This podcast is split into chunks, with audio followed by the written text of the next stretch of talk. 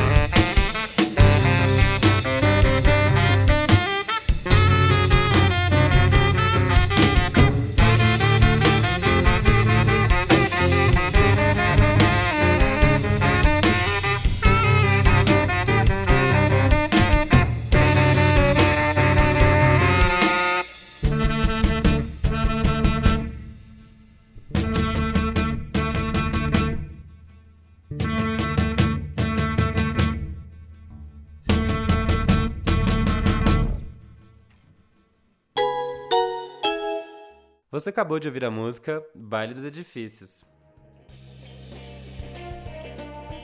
Para quem não sabe, o Selo Escama é uma produtora de mídia independente, criada em 2017 na zona leste de São Paulo.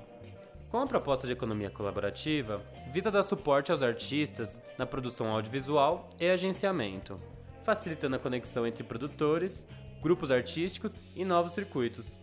Também batemos um papo com a banda Dharma Samu. Já já a gente vai ver o que os caras disseram, mas antes, vamos para mais uma música? Com vocês agora, Pou Pou.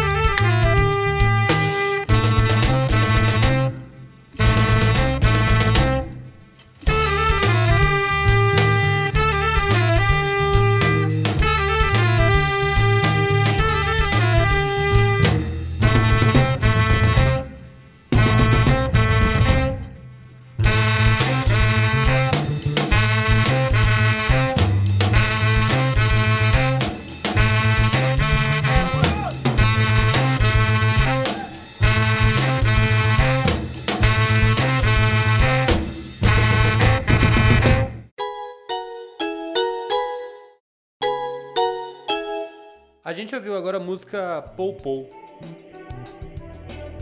E Juliano Del Sol, do selo Escambo, trocou uma ideia com a banda no dia da gravação. Vamos ver o que rolou.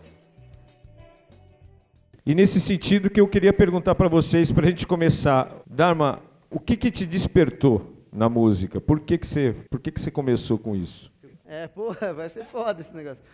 É, meu, é uma coisa. É, desde que eu era criança, não dá pra saber ah, quando começou mesmo.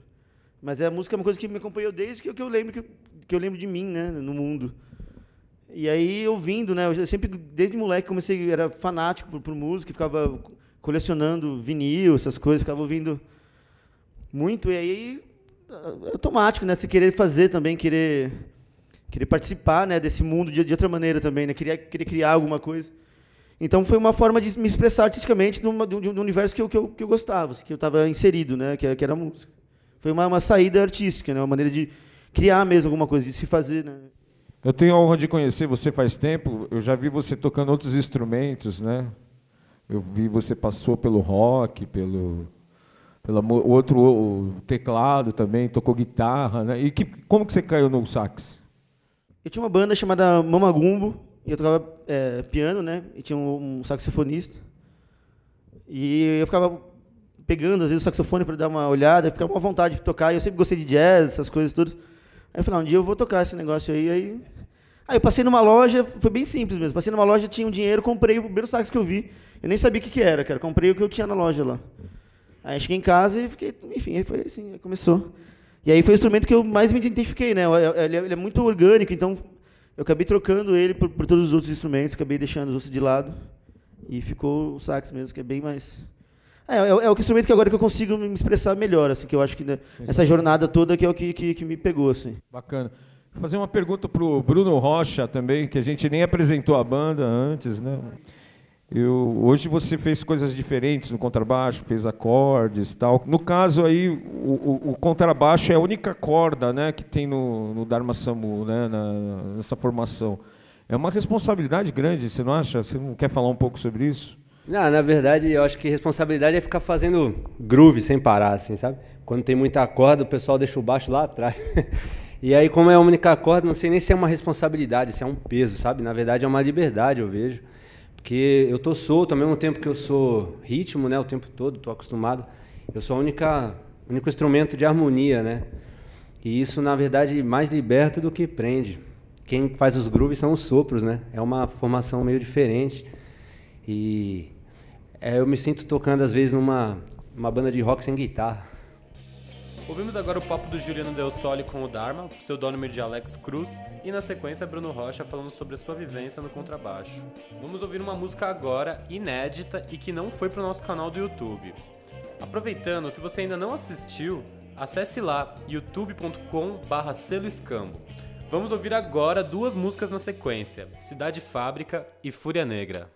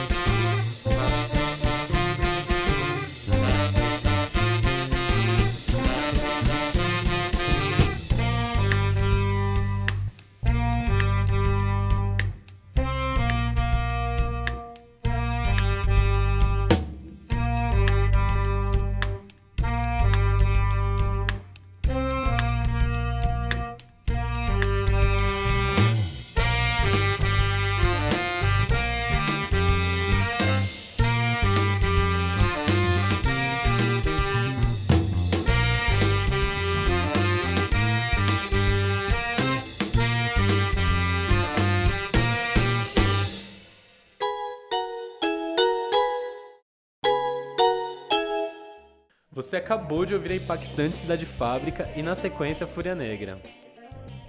Juliano também conversou com o Fábio Batista e ele falou sobre suas influências. É, primeiramente, boa noite, né, para vocês aí. então, acho que veio, veio desde criança também, bem de pequeno, desde o do, do, meu pai, do meu tio, escutando algumas músicas, trabalhando, e aí eu criei um gosto. E meu pai sempre quis que eu tocasse guitarra ou acordeon. e eu já me comprou uma guitarra, ele devolveu e aí comprou a primeira bateria. Isso eu tinha uns 13, 14 para 15 anos. É, era... Mas já viam meus amigos Tava também. comendo dos vizinhos. É, meu pai era da noite também, né? Boêmio, da década de, de 50, 60 lá, que ele já fazia música. Fazia umas pontas até com Demônios da Garoa, no Rio de Janeiro. Ele tinha um grupo, né, de música caribenha, Los Guarachos, na época. E aí foi mais ou menos isso. Mas tem vários artistas que eu, que eu gosto, bateristas, né? É, mais voltado pro, pro rock mesmo, né? Led Zeppelin, Saba, mais ou menos essas músicas. Mais punk também rola, metal também.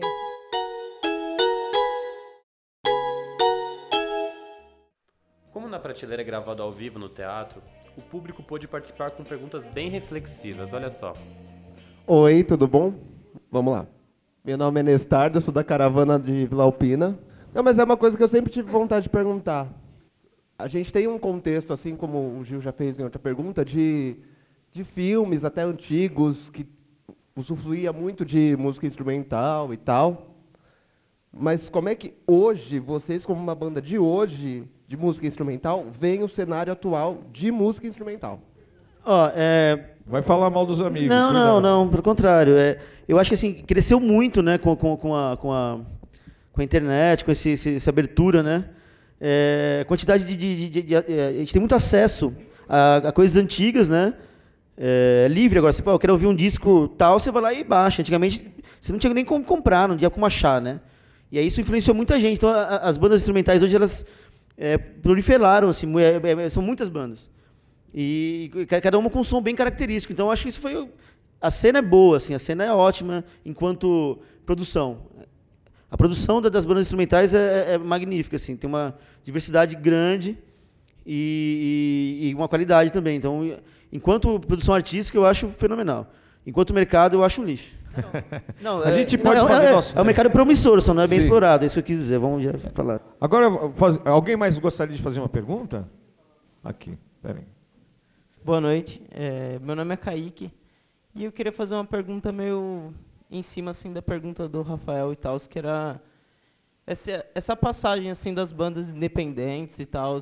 Se vocês já têm um tempo assim, né, de banda, dentre outras outros projetos, queria saber essa passagem assim, como foi se vocês se a impressão minha, mas, tipo, antes a galera fazia muito cover e tal, assim, e hoje em dia você não vê mais a galera fazendo cover, muita mesma galera duas caras, assim, fazer música é, própria e tal, assim. Queria saber como que foi essa passagem, assim, se tem, faz sentido isso, assim. não, eu, eu, vejo assim, ó, isso... É, quando eu era bem mais novo, que o acesso à música era muito mais difícil, eu lembro que eu tinha que trabalhar um mês, um mês inteiro, para comprar um vinil, cara. Eu ficava, eu ficava o mês inteiro procurando qual que eu ia comprar. Aí eu comprava o que eu não queria depois, né? Mas tudo bem.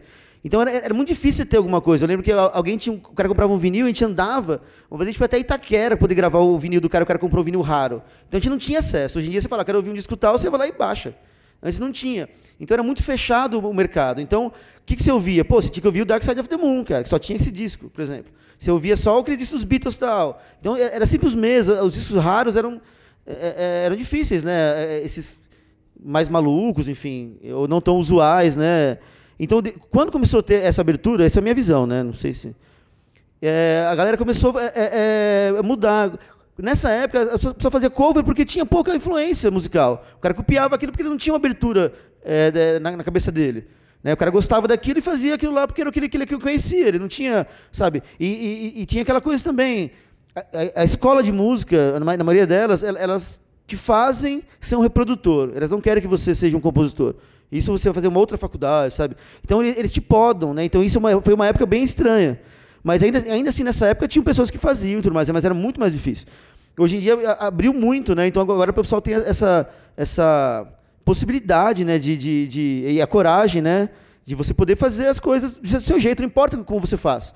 E isso é lindo, porque isso abriu tudo, né? Ficou tudo Um monte de coisa boa nasceu por causa disso. É, é, acho que eu, eu, vejo dessa maneira essa, essa, essa. E aí o legal é que agora dividiu, né? As bandas covers são é um, é um mercado bem diferente, né? Do, assim, é difícil ter assim.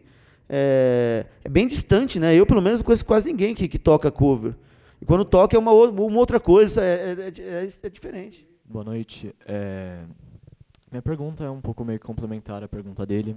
Eu queria saber como é que funciona o processo criativo de vocês. Tem alguém que sempre aparece com as ideias, vocês trabalham juntos? Se geralmente alguém aparece com tudo pronto, fala, você faz tal parte, faz outra. Porque eu vejo que na música de vocês os instrumentos se complementam muito bem e sempre traz uma surpresa interessante. É legal perceber como vocês fazem essa conversa entre os instrumentos. Então, é, durante um, bom tempo eu, eu, faz, eu fiz. Eu que meio que, que, segurei a banda durante um tempo, meio que sozinho, enfim. E aí, é, nessa época, eu, eu, eu fazia quase tudo. Então eu trazia os temas, eu montava tudo. Aí depois, quando entravam as pessoas para tocar, tocavam aquilo que, que, que eu tinha que eu já tinha feito, já tinha gravado, enfim, composto. Mas toda, mesmo naquela época, cada pessoa que entra na banda, ela coloca uma coisa dela. Então, eu, faz de conta que eu pego uma música com eles aqui, uma música antiga, que, a gente tinha, que eu já tinha gravado em outro disco. E aí, quando a gente vai tocar, cada um põe um pouquinho, já, já, já, muda alguma coisa. Já não vai tocar igual, tá lá. A gente não vai tirar a música igual, senão vai, é meio que fazer cover de si mesmo. É meio estranho. E a gente, então já muda. No nosso caso agora, com essa formação, essa formação deve ter o quê? Uns um ano? Seis meses? Um ano, um ano e pouco, sei lá. E a gente está fazendo, assim, no começo foi chato, porque logo de começo tinha que tocar as músicas antigas, isso não é tão legal. O legal é quando a gente começa a compor junto, que aí a banda vira uma coisa só, né? E agora é assim, agora é, é muito orgânico, porque às vezes eu venho com uma ideia, e a minha ideia é X, só que cinco minutos depois já vira outra ideia. Porque o cara fez uma virada, o cara botou o negócio do baixo, ah, vou seguir aquilo lá, descarta isso. Então é, é bem mais orgânico. Agora, quando a banda é, tá junta mesmo, assim, durante um tempo, as coisas ficam lindas, assim. E a hora que, que, que, que, o, que acontece essa mágica mesmo das músicas se, se, tornarem muito legais, cada um tem o seu espaço, porque é o espaço que, que é dele mesmo. Assim, a gente não tem muito, é, não delimita muito. Às vezes dá um toque, ó, tenta fazer assim, então.